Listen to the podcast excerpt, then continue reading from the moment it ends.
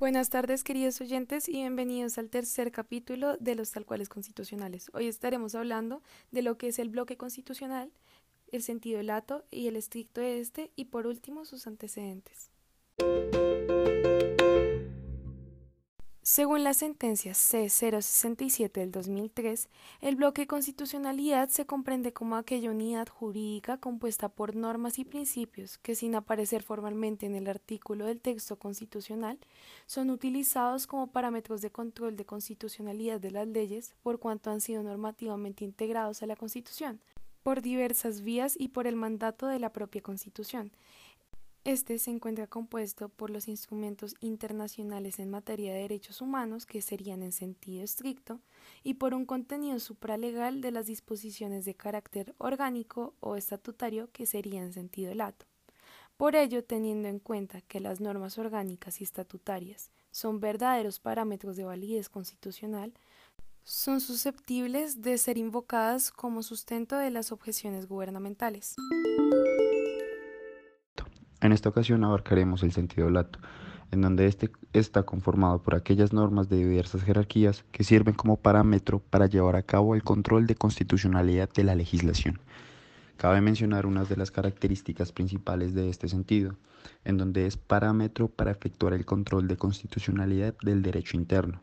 Además, tiene un rango normativo superior a las leyes ordinarias, en donde algunos casos hay algunas normas constitucionales propiamente dichas y en otros casos ostentan una jerarquía intermedia entre la Constitución y la ley ordinaria.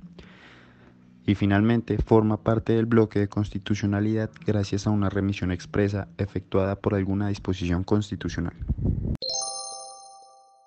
El sentido estricto del bloque de constitucionalidad se refiere a los instrumentos internacionales ratificados por Colombia en lo concerniente al contenido de derechos humanos que aquellos incorporan.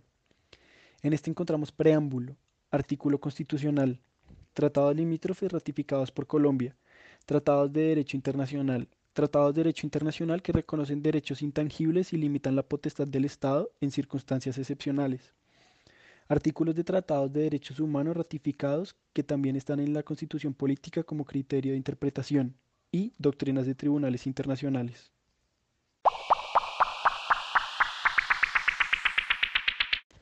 Para hablar de los antecedentes del bloque de constitucionalidad, establecemos que inician desde 1889, en donde el bloque era inaplicable porque el concepto no existía en la constitución política. En 1991 aparecen cuatro artículos del surgimiento del bloque, por medio de los cuales se establecen los convenios internacionales con la OIT.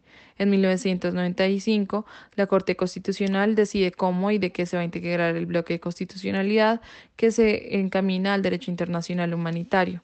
Por otro lado está 1997, en donde la Corte especifica tres puntos claros, en donde dice cómo se va a tratar el bloque de constitucionalidad y que no todos los tratados internacionales hacen parte del mismo.